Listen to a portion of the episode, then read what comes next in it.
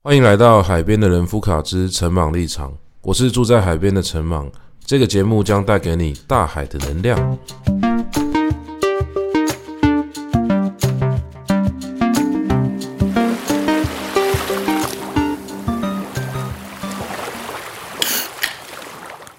先喝口水啊，喝喝喝，没关系。各位朋友，我们今天有来宾，来宾是肖雨辰，台湾爸的肖雨辰。来，大家好，我是雨辰。好，我们直接跳，对，跳跳过那个官腔的介绍的部分了。对啊，雨辰是我高中同学，他也是台湾爸目前负责人。对，那大家其实呃，在我的节目上面呢，应该是没有遇过来宾。哦，我是第一个，对，你是第一个，但其实应该说，我这个节目本来也没有想过要，我想过说要找来宾，但是这个计划就一直搁置在这边。哦、对，我刚好当一个试金石这样子。对，你可能就是来做一下实验，看一下效果怎么样。嗯、好，那反正这边如果录不好的话，等下全部都会剪掉。没错，大家也听不到。好好好好，OK 啊，那我们今天找这个肖雨辰过来哦，大概主要想要。跟大家聊几个主题啦。那其实呢，我每一次跟萧雨辰，不管出去演讲，还是我们私底下闲聊，有些时候很讨厌啊。我们本来可以聊一些比较轻松的话题，但是最后都会导到这个学习这件事情上面。没办法，因为我们就在这个，我们就在这个坑里面。对对对对对，所以。啊！一不小心就会互相分享一下这个对对对对对踩坑的过程，所以干脆我觉得我们今天这集就来讲一下学习好了。所以就是主题就是这个，没有没有打算要闲聊什么。对啊，不过我本来是想要跟大家分享一下我最近的心得啦。那看看萧日辰这边有没有什么想法？你说玩物丧志的心得吗？哎，玩物丧志也可以讲。这个应该我上一集那个 podcast 已经讲玩物丧志，一直在。一直在种种花养鱼的，真的是很老人的兴趣，很棒。哎、欸，这个没有人生就是要提早退休啊！真的你，你要把你的一个礼拜的时间切成是可以有一半时间是退休的，很棒。我刚才没有贬义哦，我是我是很很向往的，对，很棒。好，这部分我们 我们等一下再来讲了。我们先，我我最前面想要先分享一个概念，就是跟大家讲说，我觉得我最近越来越能够体悟到。过去所发生的所有事情，它其实都会变成一个养分。嗯，我听起来很像一种心灵鸡汤，但其实超心灵。在这件事情是，就是确实在我身上发生。嗯，对，就是有些时候你会觉得说，为什么我那么衰，就遇到这些鸟事？但如果你一直持续的去想这些事情对我的意义到底是什么，嗯，那有些时候那个意义不会发生在当下。那我我后来发现的一件事情就是说，能够决定过去的事情，它的价值其实是当下的自己。嗯，就是我，比如说我念中文系，然后我我我可能觉得中文系很有问题，然后我也常常讲中文系很有问题。嗯，但如果说我把呃这这件事情就当成是一个废料，我就我我被中文系耽误了呃八年的时间，假设是这样子。那这件事情，它就会成为我人生中的一个一大段的空白期嘛，也等于说那段时间我都在浪费我自己的青春。嗯，可是如果说哈，它它本身不要被当做是一个废料的话，那要怎么样不被当做废料？我就必须要把这一段经历给重新放到对的位置。嗯，对。当当当然，因为我以前在念中文系的时候，其实我我等于是在念体育系嘛，根本就 整个大学都在打球，从早上六七点就起来练球，然后一路打到晚上。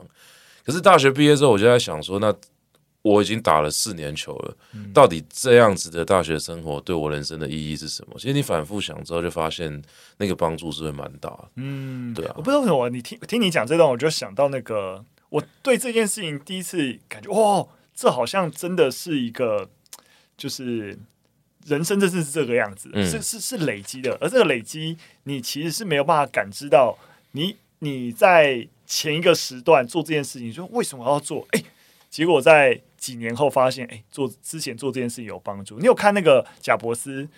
以前蛮有名的 贾伯斯在，然后在斯坦福大学吗？你知道演讲？演讲，对对对，好像有听过。对，他有在讲类似的概念，就是说，哎，他其实，例如说，他呃，例如说，我们现在在电脑用各种字型。嗯，其实字形的出现就是他的麦金塔电脑最早开始做这件事情。对，那为什么开始做不同的一个字形？就是因为他在大学修一门很废的课，就是在谈中世纪的各种字形啊等等，他就觉得很美。哦、反正他也不知道为什么要上这些那些早就那个课对他来说是没有用的东西。对对对对。可是到他开始做电脑的时候，他就把这样的一个美学跟美感放进来，然后变成一个特色。然后后来微软也抄他，就是、哦、对他就是他就举了很多类似这样的例子，就是说你在以前做了一些事情，你可能也没有感知到它有什么帮助，但你心之所向，也许就先去做了。但之后，哎、嗯，在你后来，你都会莫名其妙发现，哎，这是有帮助。你这个故事怎么？感觉好像苏伟翔他们那个 Just Font 那个公司的故事，哎、欸，真的对啊。苏伟翔是我大学同学啊，然后他也是中文系毕业之后，应该也迷惘了很长一段时间吧。就后来有有一次我遇到他，他就跟我说他在研究那个台湾的手写的老老招牌。嗯，他说那些那些招牌都是老师傅用手去写，那你能不能把这些美感变成？那我虽然我不知道那个东西跟后来他们做那个金宣体到底有多少关系。啊，不然我们下一集就找苏伟翔来聊，还不错啊。对对啊，那你自己呢？你自己是有发现什么样的一个事情？我自己要明确的，你说类似的这个，对啊，就是有什么你过去的废料，你突然觉得说，哎、欸，好像放到一个合理的位置，它突然变养分，这样。其实我觉得我发现最废的废料就是我在大学，在大二升大、哦、不是高中。那太废了，废到高中目前还没想到这样子，还没想到，先想先想大学就好。大学大学，我在嗯，我在大学，我在高中以前其实没有什么会去做过影片啊、影像拍摄啊，从来没有做过。嗯，就是可是开始对于影像有兴趣，或者是开始做一些尝试，其实就在大二那一年的时候，佳佳就找我参加一个竞赛。嗯那那个竞赛是一个系内的，就是历史系想要做一些招生影片，但是不想花钱，就找学生啊，我们来一个征集，就是哎，大家学生然后做一些历史系的影派，也要呃，大家学生自己来做一些历史系的影片，影片，对对对对，然后啊，第一名就有几千块这样子，那他妈几千块就想打发学生，后来大家就看了以后就觉得说，哎，好像蛮有意思，然后就只有我一起做。然后我那时候想说，嗯，好吧，反正其实我那时候其实一开始应该没有很想，但觉得好像试试看也无妨。所以你那时候是负责干嘛？我那时候就负责拍摄。你负责拍摄？对，然后脚本拍摄。哦，你把脚本写完，然后再去拍。对对对对。所以你们后来拍了什么东西？我们就拍了一支，现在有有点迟了，就是你现 他他他在历史系台大历史系用很久的时间，就在历史系的官网上面啊，然后只要做系所介绍都用我们的影片。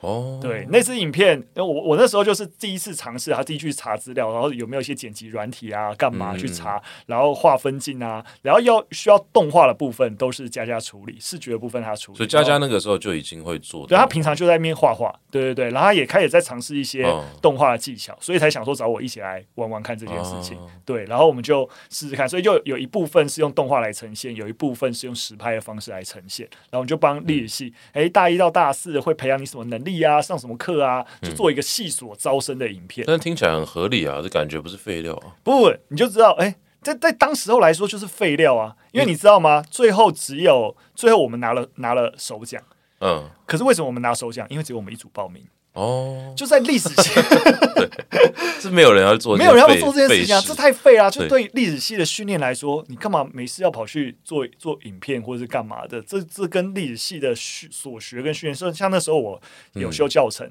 也跟我要往老师这条路要学的东西根本八竿子打不着关系。对，可是我我记得后来很多人就很喜欢讲这种东西啊。嗯，什么意思？就是说。不管历史系或中文系或其他文学院的科系，嗯、我觉得过几年之后，他们就意识到，嗯，要想办法把自己的东西推出去，你得要就少林功夫加唱歌跳舞，没错。但这真的是后来大家开始在提倡什么什么大众史学啊，或者是说对一些用不一样的方式做所谓历史普及啊。但我在念大学的时候，那是那些概念都还不是。很，尤其是台大历史系，其实还是某种程度是在养学者的学校。嗯嗯嗯、其实本来本来，我觉得这些大学科系就是应该养学者，嗯，只是学生进去的时候不一定有被呃告知这件事情。他可能被告知的时候，他没有接到 这一个球。就我觉得，其实教授他们不管怎么样，他们释放出来的讯息，其实都是希望你可以忍受常年的没有正常收入的生活，嗯、最后。你想办法，呃，他也不知道办法是什么。但总之你，你你经过去的话，你就会变成优秀的学者。嗯，教授应该是不断的在释放这个讯息。没错，所以这就让你更知道说，哎、欸，我为什么我要去，你知道拍什么影片或干嘛的？那时候完全没有想到，哎、哦，原来他跟哦之后我们做一些历史人文的转译，哎，这也是一个媒介啊。那时候是完全想不到这些事情的。对，所以你觉得那个时候你做完，那你大概多过多久之后你想通这件事情？其实你会发现，这就跟为什么会做台湾吧，这整件事情是完全连在一起的。嗯，就我们那那那时候大二嘛，我们创业大概是已经毕业三年，就大概已经是过了六七年的时间。对，那时候我在呃，就是教学第二年的时候，加入了那个台北市教育局的平板融入教学计划。嗯，反正那时候就是 HTC，然后反正就可能做了一款卖不出去的平板，他就捐给台北市教育局。然后台北市教育局拿了一批平板，在二零一三年的时候啊，然后就想说啊，然后有平板好帅，好酷哦，要怎么做，要怎么办？然后就开始招募一些老师啊，就找一些种子教师来尝试融入看看好了。那这些平板好用吗？超难用。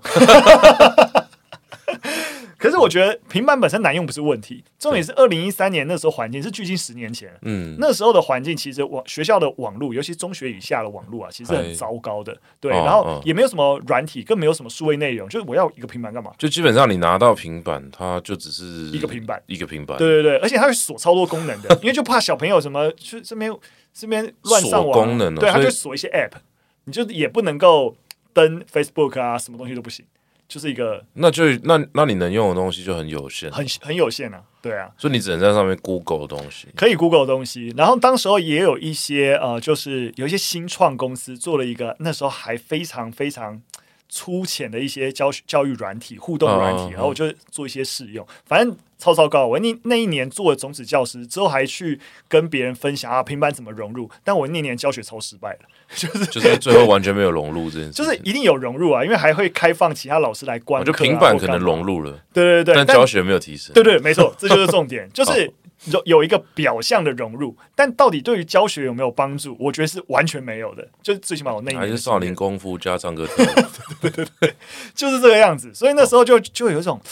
但我觉得是一个趋势，就是我们不应该用传统的方式教，我们应该要，其实科技在演变，我们也应该要感知一个科技能够帮助教学，怎样提升学习成孩子的学习成效，怎样提升我的教学品质，一定是这个方向应该是对的，对，缺了很多东西。所以我觉得教育有时候就是这样子，就其实它是一个很需要被实验的东西。对。其实我觉得所有的教育某种程度上都是实验教育，只是现在有的教育它自称是实验教育，但它不一定有实验精神。嗯，那对我来说，可能呃，实验教育跟一般的实验最大的差别就是。呃，一般的实验可能那个白老鼠死掉就算了，对。但是但是教育你，你必须要去负负一点责任。没错没错，不然你就会下地狱。是啊，可是问题就在于说，那这样子会面临的困境就是，我这一届突然要测试某一个新的方法，嗯，那很有可能他如果像那个平板融入教学，你说他失败，那我们现在讲起来很轻松很好笑，可是他某种程度程度上也浪费了。这些小孩子一年的时间，嗯，所以其实那时候啊，大概就是只有，其实学校也不敢真的做大规模的，既然叫种子老师嘛，嗯、所以他就业题不是全校铺进去，只有个别老师，然后个别老师，例如说我是种子老师，我也不是一整学期的课都融入，嗯、我就是最起码在这个要求底下，三到五五节课有尝试融入，然后做一些 feedback，、嗯、其实学校也很不敢实验。就是他没有没有办法直接负担这个成本，对对对对对对，所以用一个很小规模的实验。但我就因为这样做，就想说不行，真的应该要要，如果数位学习这个趋势，嗯、你就应该要针对数位学习这一个媒介，要做就认真做。对，要做就认真做。你不是只有平板而已，你要有好的软体、好的数位内容。那时候我想象就很简单，嗯、我又不是工程师，我又不会做数位软体，嗯嗯嗯，那我就做数位内容。然后刚好就想到，哎、欸，我在大学的时候跟家家很废的做了一支。虽然西藏还是用了很久的一个招 生影片，影片这是我唯一有的就是这种影像的制作经验，所以我就去找佳佳，嗯、就说：“哎、欸，我们来做做做一个内容，合理啊。”台湾爸就这样一步一步就诞生了。对，其实那个时候如果说平板打开可以看到台湾爸的话，其实应该就会效果就比较。对啊，我如果那时候就已经有人做，我就不会创业了，对不对？对就是因为没有人做，才想说应该可以试试看。但是逻辑应该是说，呃，其实后来不只是台湾爸嘛，我像现在这个时代已经是网络上所有的这个影片已经不只是饱和，我觉得都已经在滴水。嗯、对对对对对，没错，这就是时代。你知道，我刚才讲的时间是二零一三年，嗯，就距今十年前。对对对，十年前连 YouTube 这个 YouTube 早当然早就存在，可是，在台湾。嗯根本连网红 YouTuber 的概念都是非常非常模糊的。嗯、那时候网络上面也没有所谓的以知识为核心定位的频道，在在在中文的就台湾的情境是没有的，对啊。嗯、所以我们那时候出来的时候，真的算是几乎是第一个，然后让大家说哦，原来可以用这样的方式做知识转移，然后而且跟娱乐型的内容也是其实不冲突。对对对对对对，应该说我我我觉得其实它更根本的问题，或是说。一开始大家都以为说知识转移，它其实是把知识加上另外一个呃有趣的东西，把它直接结合在一起，在一起，然后好像就可以产出这样子一个内容。但其实对我来说，那个结合的过程有非常多的细节要去考量。嗯，那我我自己在这边看到，就是有很多中文领域的人啊，我觉得中文领域的东西出现一个大量的公仔化的现象。怎么说？就是说，直接把这些古人变成公仔，好像就解决了他的东西不有趣的问题。嗯，所以说，比如说，他就会讲说什么哦，韩愈啊、柳宗元啊，就等于现在的谁谁谁。但他不，他如果严谨一点的话，他不会用“等于”这个词啊，他可能会用就是好像是什么什么。嗯，那对我来说，这个做法是有趣的，可是他没有从根本解决一个问题。嗯，就是说，为什么我必须要透过有趣的方式来降低这个？这个东西的难难入口的程度，我觉得你讲到一个关键，这也是我其实这几年包含，因为现阶段在台湾吧做内容已经都不是我来做了，来、嗯、顶多就在企划面审核。我一直希望就是告诉大家，不要就是讲不要专注在所谓的有趣的形式，嗯嗯嗯，因为这不重要。其实东西会出去，还是你你的内容，对你的内容解决了。呃，观众、学生的特定的一个问题，对啊，这才是内容会出去的关键。但这个，这也就是台湾霸的一个，你知道，我们 Day One 创始的一个，你可以说硬伤吗？原罪吗？就是因为我们又用一个带 stand up 喜剧的一个，嗯、就是那种。呃，脱口脱呃 talk show 那种脚本编排的概念，然后有丰富的视觉元素啊等等，就我们让那些所谓的有趣的形式也有做足，嗯、但我都觉得这不是，例如说我们最早做动画讨论出去的关键，而是我们怎么处理这些知识内容的核心的内容处理的 model，我觉得才是关键。对对，就是像是我举个最简单的例子，我们我们第一支影片就二零一四年九月一号，嗯、我们上传的第一支影片，我们谈就是台湾卖雀论。其实那支影片是课文课本里面就有出现的知识主题，只是课本里面课文叫做什么“日治初期日本在台统治样貌”，就大概这就是一个、嗯、你知道课文主题。哦、我就是要认识这些东西，嗯、但我们抓一个影子，这个影子是就是台湾卖学论，是一个哎台湾在日治初期的时候，日本经营的很挫败，很想把台湾卖掉。对，为什么日本好不容易获得了台湾，却想把台湾卖掉呢？你会发现，你跟我我有一个主题，就是我要让你认识日治初期日本在台样貌，我到底为什么要了解？但跟我问出一个好的问题，告诉你说，日本好不容易拿了一个殖民地，嗯、你好不容易打一场战争，那么多牺牲拿一个殖民地，你就会想要把它保留下来嘛？没有诶、欸，他们经营到后来觉得要卖掉，why？对，没有道理啊。嗯、你会发现，诶，这就跟一般人在认知上会产生一些冲突。照理来说，就应该想办法，你知道榨干殖民地的资源，为什么要卖掉呢？诶，我们就可以来解释，那到底发生了什么事情？哦、那那后来有卖吗？其实没有卖嘛。那他又做对了什么事情？嗯、后来可以不卖？就是说，你内容处理的一个核心，能够从找到一个让观众能够链接，然后甚至跟他原来的认知产生一些反差的一个好的问题切入。你的知识的铺排是因为这个好的问题先出来了，再铺排下去。嗯，这才是一个一般人在接收这个资讯。我要先知道为什么我想知道，对，然后你再提供这些知识内容，而不是你该知道。嗯，所以这个主题很重要，你得知道这这这些事情。对，内容一模一样，重新编排以后的做法就完全不同。因为它前提还是说你必须知道嘛，那等于说这个药你必须吃，那我就是。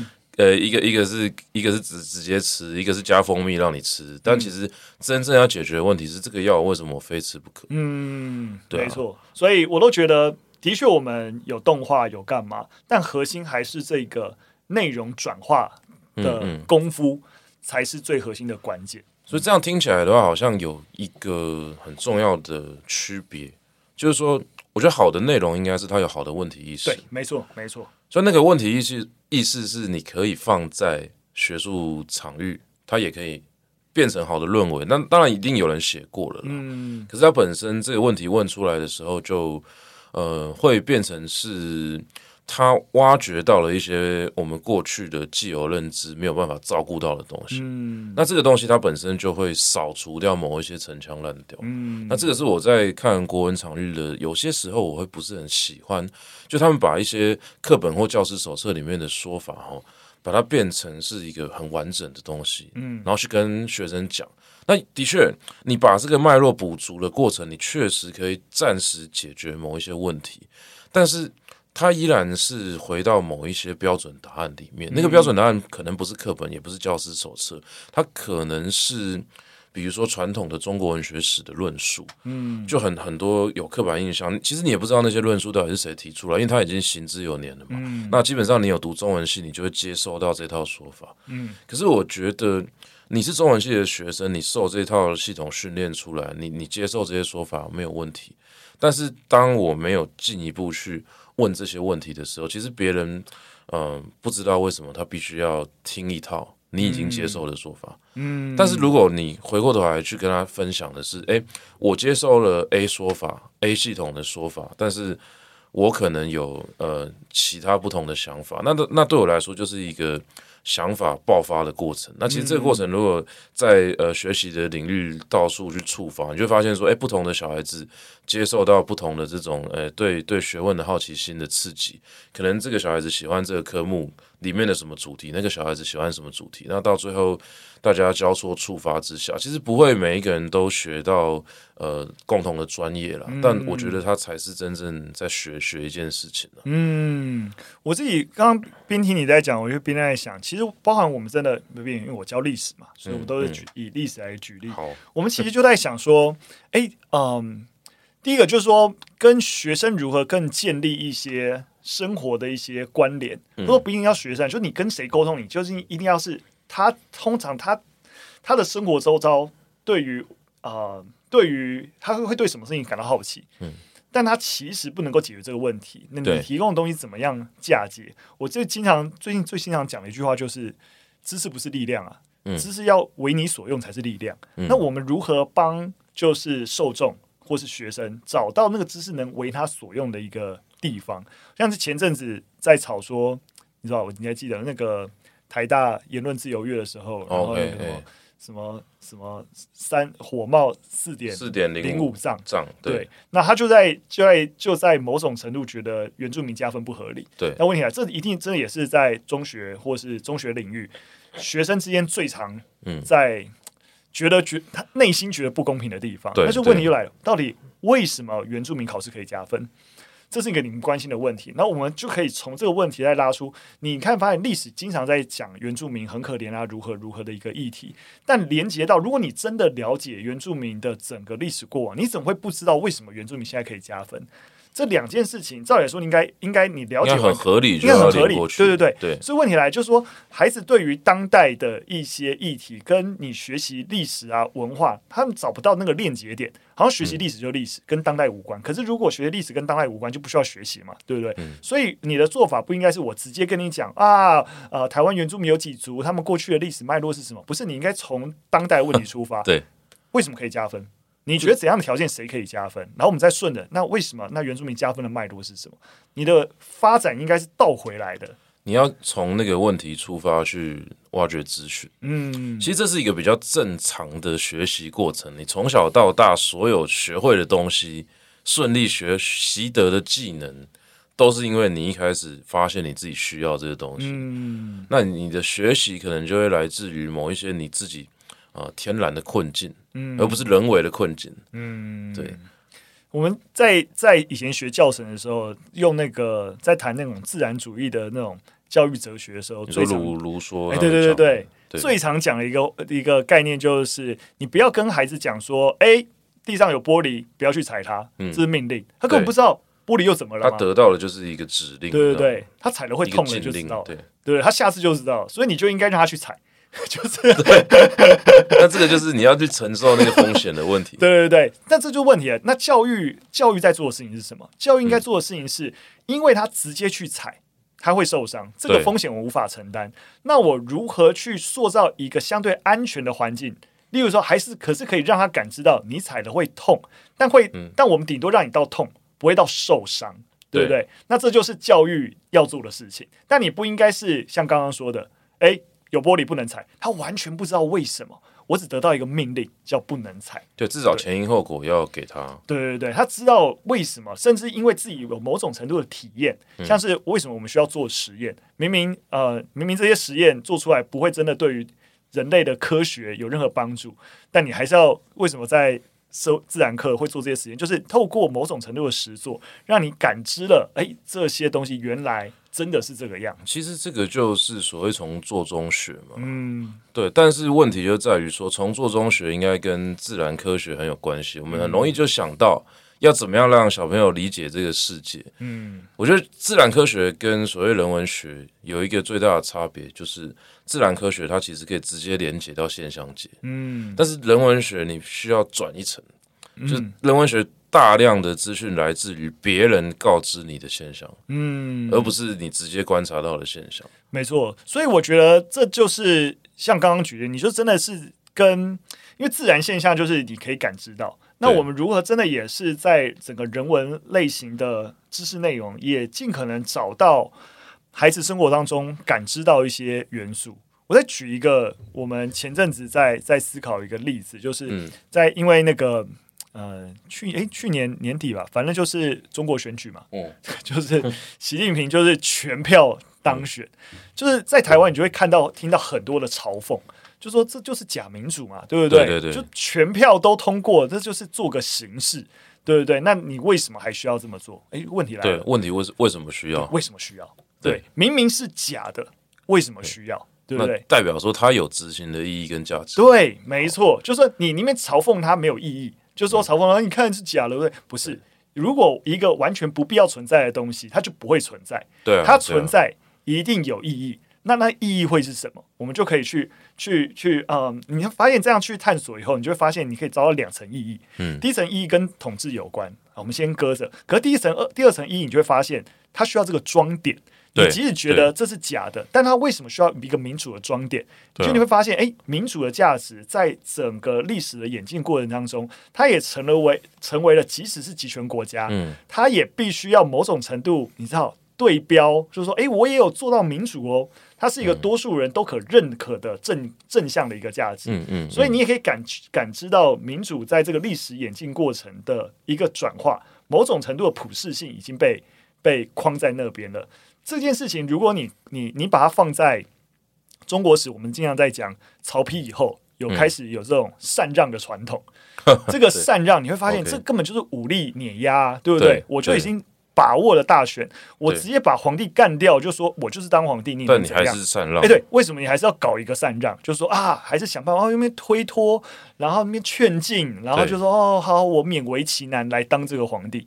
这个逻辑是一模一样，因为他需要一个正统性的一个，因为这这是一个当时候的文化传统里面，觉得有一个皇帝把这一个得上天的一个的哦转给我了。对，他需要在那个时候的合法性，你会发现民主其实就是变成当代的一个政治合法性的一个，它依然是一个论述啊。对对对对，对，所以你就会发现，你从一些当代的问题，或者说你你试着愿意去问他，而不是只是单纯的因为你看不懂去嘲讽他，你就可以连接到一些其实学历史的一些点可以链接，然后因此你能够读懂，甚至知道他为什么所以然的一些关键。对，这就我之前有看那个托尔斯泰讲说怎么学历史，他其实有讲一个概念，就是说历史应该倒着学。嗯，他其实倒着学的意思就是说从离你比较近的开始学。嗯，那因为因为你从远古时代开始讲，那小孩子会觉得说这个到底关我屁事？没错，就是这个东西离他生活太远。嗯，但是如果你先让他去认识他现在周遭的世界，其实他对世界本来就有好奇心。嗯，只是你把他。硬是压到课堂上面去学一些他还没有开启好奇心的东西。嗯，其实那些东西应该是有趣的，我相信他是有有价值的。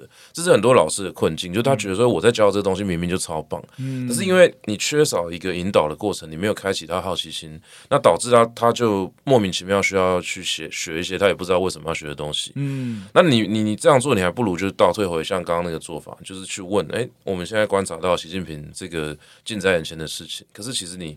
往前去推，其实你要讲曹丕也可以，你要讲宋齐梁陈啊，你要讲武则天，像武则天，她可能就不只是用禅让，她也要开启这个君权神授的论述，嗯、才有办法做到这样子的一个政权转移。那其实这些东西对我来说，就是像我们以前常常在讲，一个人历史好不好？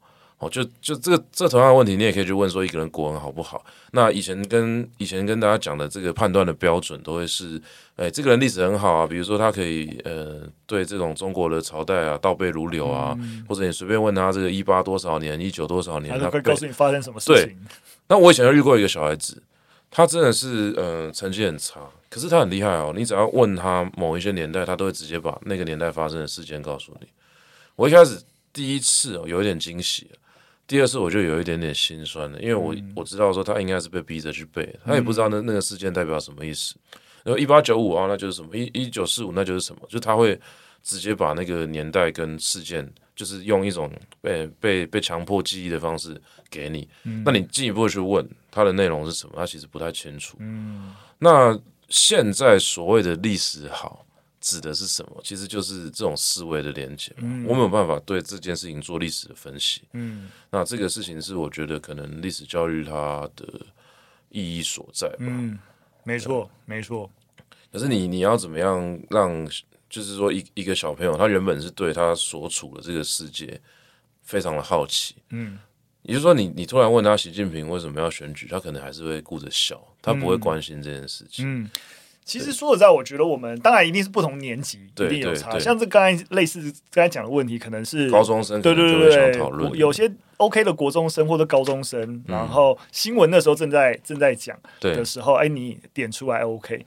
所以呃，年纪在更小，你会发现像我们小学，呃，小学开始有所谓比较完整的台湾史是呃小学五六年级，但小学三四年级就会上什么乡土教育。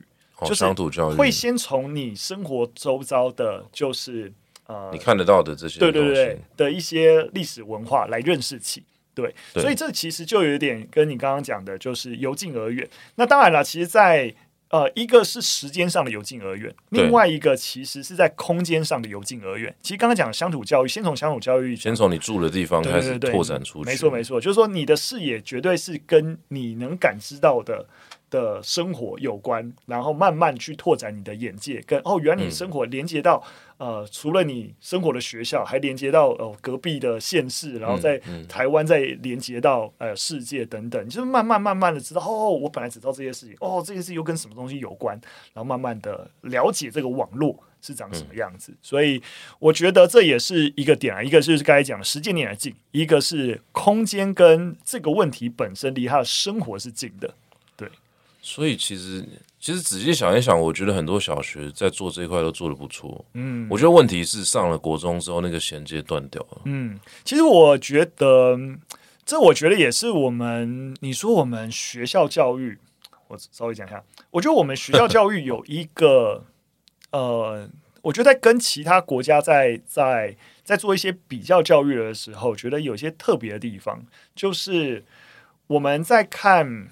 怎么讲？例如说地方创生，嗯、我们从地方创生这个主题切啊，我们就发现，其实明明学校往往都是一个很重要的一个据点，对，或是链接，就是资源的一个网络，但往往学校跟地方的连接，很多数的地方都是断裂的。嗯就学校它有点自成一个体系，对，对。它其实像说说的在，例如说像 TFT，它把就是、嗯、呃说送老师进进偏乡，他们就相对做要做了蛮多跟呃，就是你会发现，哎，偏乡教育问题其实社区的问题，对、啊，但其实你单纯在教育领域去看问题的时候，没有人在没有学校在解决社区问题。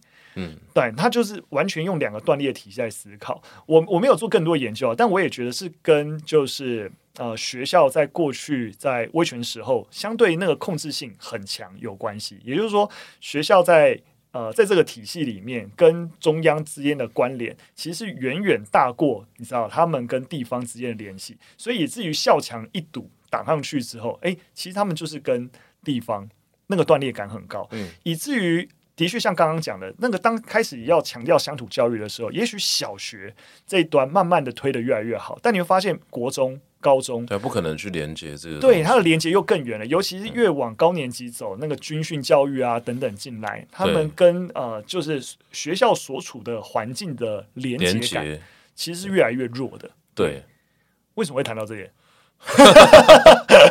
我觉得，我觉得这是一个很有趣的议题。聊着聊着，为什么就哎，不知道为什么要聊到这里来？跟我讲什么？刚刚就是讲学习啊。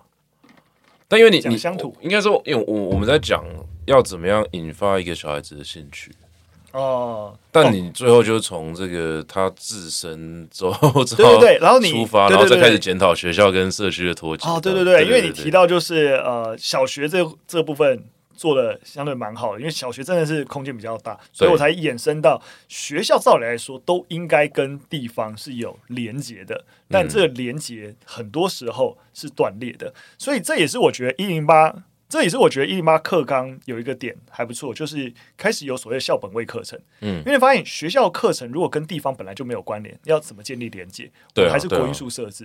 所以校本位课程，像我以前有待过，有一年在复兴高中，嗯，像复兴高中他们就有开始呃出现所谓北投学，也就是说这个这个地方没有其他的学校。那学校本来就是跟地方或是凝练地方文化可以很好的一个媒介，是对不对？那我身为在就是复兴在这个北投学校的老师，那我对于北投这个地方的文化或是学问，对啊，对啊，这个是很重要。对，他们就开始从有一些国文老师，嗯、然后跟社会科老师，然后开始在凝练这件事情，跟地方产生链接。嗯，对，像我就是哦，我就因为我待了几所学校，就发现哎。诶其实复兴高中有有老师，而且都是个别老师，嗯，愿意做这件事情是相对比较难得的事情。那现在有校本位课程，就可以让地方学的这种课程更好的融入每个学校当中，那每个学校特色也才可以慢慢有机会做得出来。其实这比较合理啦，嗯、因为我最近我们家隔壁那个幼稚园园长哈，嗯，就一直在推坑我，他说去开课，他不只要叫我开课，他现在想要叫叫我搞一个。教育机构。了，嗯，就是因为现在那个实验教育法松绑，对，所以其实他如果会申请一些东西的话，我是的确可以在我们的社区就办一个学校，嗯，那是有可能，因为其实你只要把社区的友善的这种住户啊，然后场地稍微联络一下，那小孩子也不用多嘛，那小孩子大概十几、二十个、三十个，嗯，这个这个人数就是舒服的人数，那老师师生比调配好，我觉得大概一比七、一比十四，其实都是合理的一个数字。然后我们就可以从这个地方出发，我们去跟周遭的社区做连接，嗯，然后再进一步的去安排。我想小学的课程都很好处理了，嗯，只要不涉及升学，我觉得应该都有办法做。没错，所以真的小学高年级以后就开始慢慢有升学的焦虑，就比较困难。但中年级以下，对，好处理。对，好，讲到这个升学呢，就暴力业配，没有没有没有。这边我我要讲的事情就是说，我觉得升学这件事情，它在台湾就是一个很尴尬的问题。嗯、就说你看一般的这种，像我现在接触的自学生家长比较多，其实大部分自学生家长他们有一个共同的焦虑，就是说小学都尽量去玩。他们他们可能基于种种理由啦，比如说他小时候，呃，通常这种家长他的那个社经地位可能比较高，嗯、那他有可能是小时候被父母逼。逼着一定要去学习一些东西，那、嗯、他就可能有一个补偿心态啊，觉得说我一定不要这样对我自己的小孩子，我一定要让他自由学习。嗯，那有另外一些家长可能就是他接受国外的思潮，不管他自己去国外留学，还是说他比较容易跟国外思潮接触，那或者是说，那现在已经不一定是国外，就是台湾已经有这样子的一个概念起来了，他们就愿意让自己的小孩子去去去一些比较田园的学校，可能就是说，哎、欸。我们可以玩泥巴，我们种种菜啊，养养动物啊，这样子是一个很好的一个学习的过程。我相信这都是很好的。可是问题就在于说，这个小孩子准备要上国中跟上高中的时候，嗯、他们就会面临一个要不要回体制内的一个尴尬。很多学很多学生都是可能上森林小学，然后要上国中了，赶快又。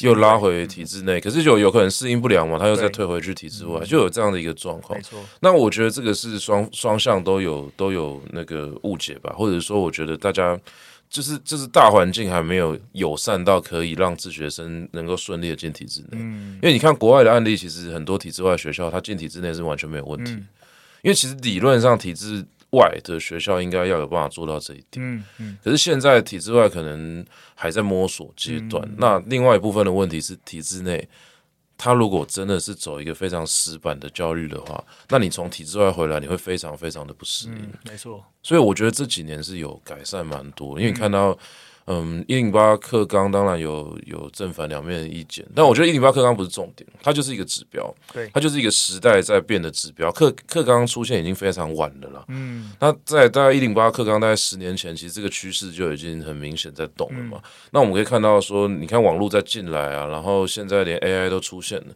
这些东西我们都算不到它的发展，可是我们只能确定一件事情，就是世界只会往更自由、更多元的。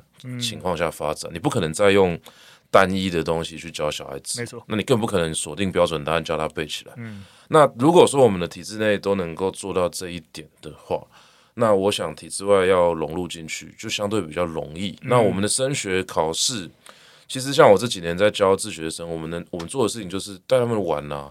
那是理论上他的升学考试要考得好，只是你家长愿不愿意相信这件事情。如果你信一半，那你就赶快把他拉回去，这个就是两边不讨好。那如果你全信了，就是就是你你心脏要够大颗。我自己带带很多小孩子，他最后作文写得好，一开始的时候我都没有教他写作跟那些技术，我都是让他玩，然后把他自信心找回来，然后去发展自己的写作的东西。等到差不多靠近国三的时候，再再拉回来做这个。就是就是说大考的一个教学跟检讨，嗯，对。那我相信有很多体制内的小孩子，他自己就可以完成这一套。嗯，可是如果你同时要享有这种体制外自由的学习空间，其实你就是必须要把所有的认知系统都打开了。嗯，那这个就会牵扯到说，怎么样去学东西是最有效率的。没错，对。其实我觉得光先顺着这一个点讲，我就想要有一个小小的分享，就是的确家长。那个心脏大不大？我们不是要暴力业配吗？对，我本来想要直接接暴力业配，但你讲的会让我有点好，那你再再插出去，再稍微插出去讲一点点，就是家长要相信，有些时候我们需要更多的一个证明，让你相信，让他相信说这样走最终也是帮得到升学。我记得我们之前有一次就是在协助做那个美感教育，对，我们会发现就是说在在国外推美感教育很容易，在台湾很难，因为你发现音乐课啊、美术课啊、表演艺术课啊，就是你就觉得就在。耽误他们求学的时间，因为就觉得不是正事。但你发现，我们我们之后就直接找一个呃研究调查打脸，就国外就已经有做类似的，就是说，当孩子如果能够充分的休息这些呃美感或者艺术相关领域的学科，他的学业成绩。同时也是会变好的，对，理论上是对的。对，就是反倒是当你的时间都花在休息所谓的就是这些所谓专业学科，嗯、没有让孩子的大脑，然后跟整体的感知能力有其他调配的时候，嗯、孩子即使花再多时间，他的学业成绩也还是就是那样。所以并不是你投入的时间越多，就代表说你就会考好，嗯，不是这个样子，而是孩子有没有作为人是一个全方位的，你的大脑也是多重的，对对对，你不应该是想说啊，反正我就。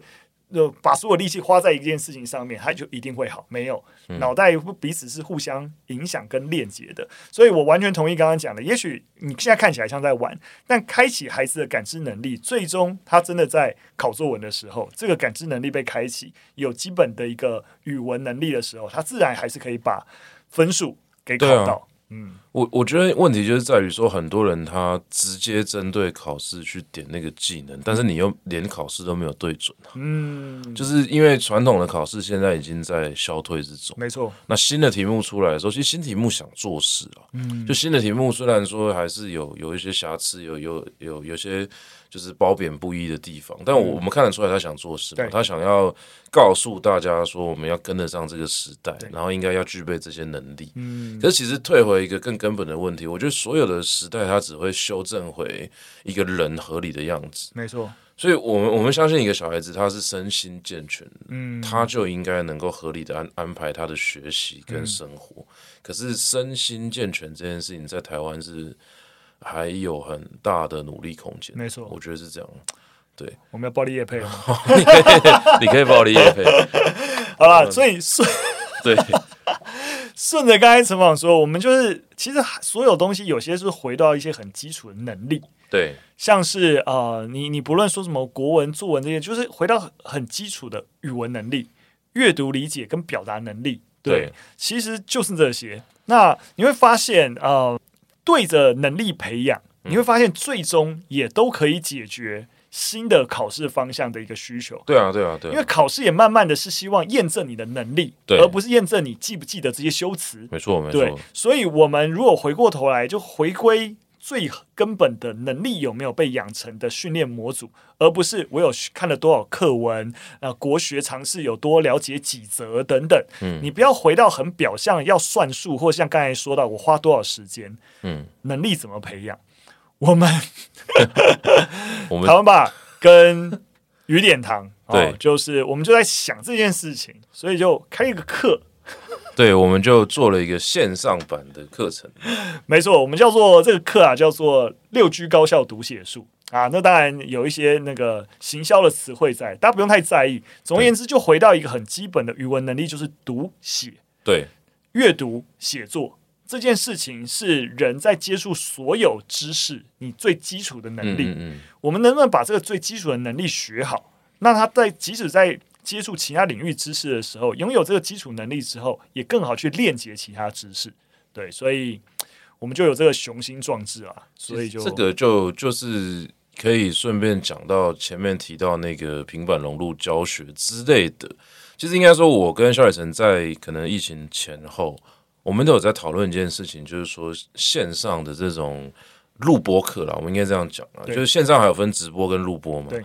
那我们先不要讲线上课，因为现在其实现在线上门槛就很低。我们讲的就是录播课，就是这种已经录好的，你没有办法及时跟他互动，嗯、就是你没办法跟影片本体互动的这种录播课，嗯、它其实就会牵扯到一个我们之前在讨论的问题：说如果我们今天把全台湾最受欢迎、最好的这群讲师，每个科目大概选个八到十位。你就差不多可以 cover 所有小孩子的需求，没错。那到底为什么还需要学校教育？嗯，但其实最后我们会发现的那个问题就是说，这种录播课它没有办法解决即时的问题。嗯，但是我们不要把它当成是一个来跟学校的这种真人互动竞争的东西，它应该要成为一个帮助的工具。没错，我们一直都觉得啊，就是说。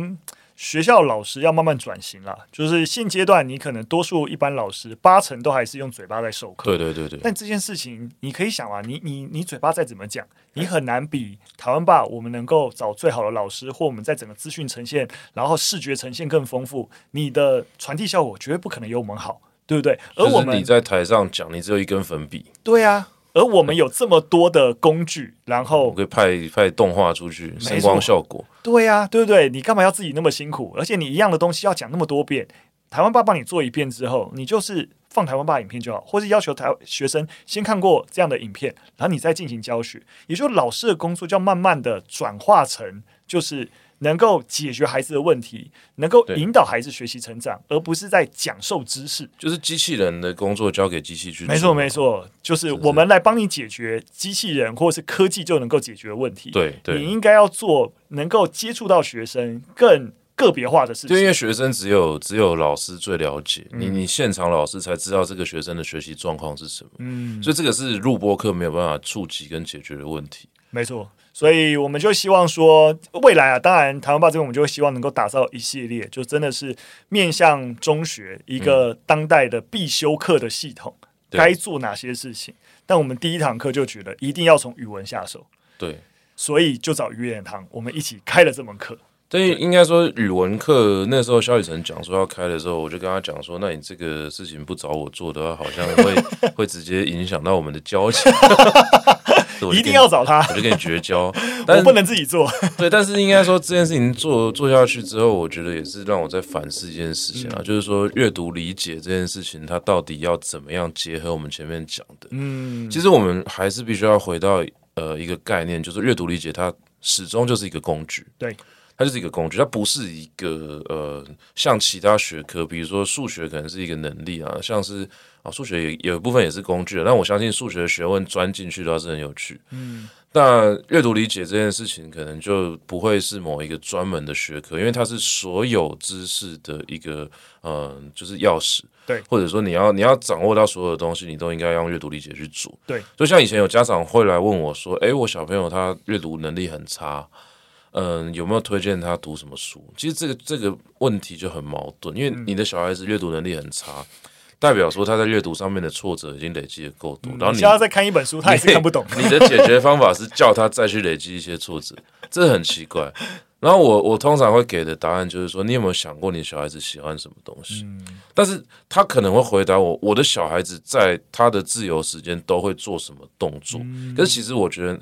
那那件事情并没有真的去把这个问题的答案给逼出来。嗯、你喜欢什么东西，跟你会用什么东西杀时间是两回事。嗯，对你，你杀时间的东西，就是像我之前的集数有讲过，它就是一种嗜好。嗯，你的嗜好可以是吃布丁、吃冰淇淋，这些东西都都很好。它就是你你你在这个做这个事情的时候，你会觉得很快乐。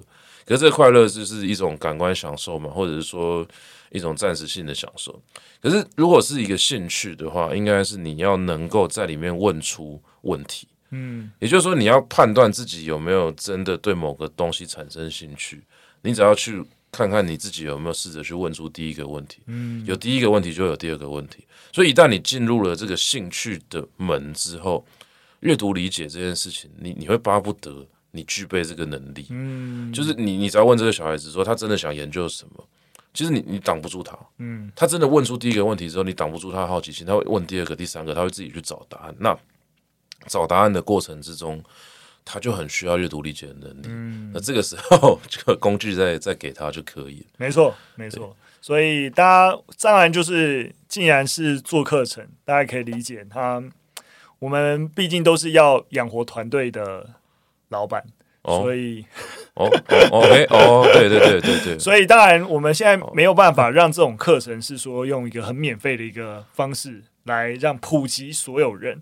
那我们其实也有在想一些、嗯、一些不一样的方案呐，就是现阶段如果啊小朋友有需求，你可以直接购买我们的课程。那未来我觉得我们这边，因为包含 New 台湾帮我们链接很多学校的资源，我会让它变成是一个学校采购的一个方案。哦、嗯，其实在一个数位经济方案里面，就是哎未来这样子的内容，你觉得哎学校如果也可以采购，也可以更好的辅助你的孩子。对啊，对啊，在学校生活的时候，哎可以观看这样子一个内容，或是我们之后也会希望，其实像。我们之前做性教育的一个教材的时候，就开啊捐赠方案，就是大家也知道这个课是重要的，那但你可能目前不需要，但你希望能够帮助到有需要的人，所以你就捐钱。对对对，你可以购买一个课程，然后我们帮你送给需要的人。